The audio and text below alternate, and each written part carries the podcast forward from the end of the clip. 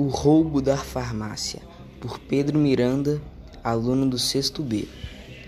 Meus caros leitores, essa é uma história típica de Sherlock Holmes e ele resolveu mais um grande caso.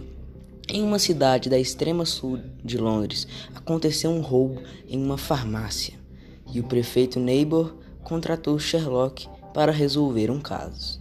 Os fatos eram: uma farmácia não muito conhecida foi roubada os remédios de uma mesma doença causada pela velhice e que são muito caros foram roubados. A partir deste momento, Sherlock começou a raciocinar, pediu uma noite para que pudesse resolver o caso. E após algumas xícaras de café, coçadas na testa e ajeitadas no chapéu, Sherlock deu um grito.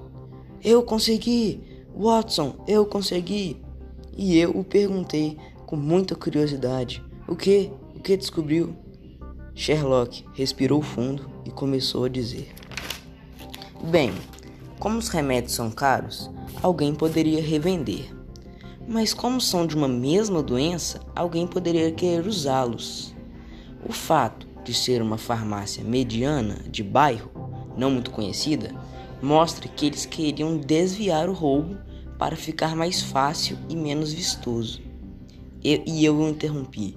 Sim, meu caro Sherlock, você apresentou esses fatos, mas você não descobriu quem roubou os suspeitos. Sherlock, Sherlock começou a pensar e disse: Elementar, meu caro Watson. Então, após um breve tempo, ele pediu mais uma noite à polícia para que pudesse pensar em quem tinha roubado a farmácia. Então, ele, ele pesquisou e lembrou que um chefe da máfia que tinha essa doença acabou de sair da cadeia. Sherlock então apresentou o fato para a polícia, que fez uma busca na região da máfia e prendeu o chefe e seus comparsas. O prefeito da cidade o agradeceu e Sherlock o agradeceu de volta e disse: Esse é meu trabalho. Eu e Sherlock voltamos para Londres.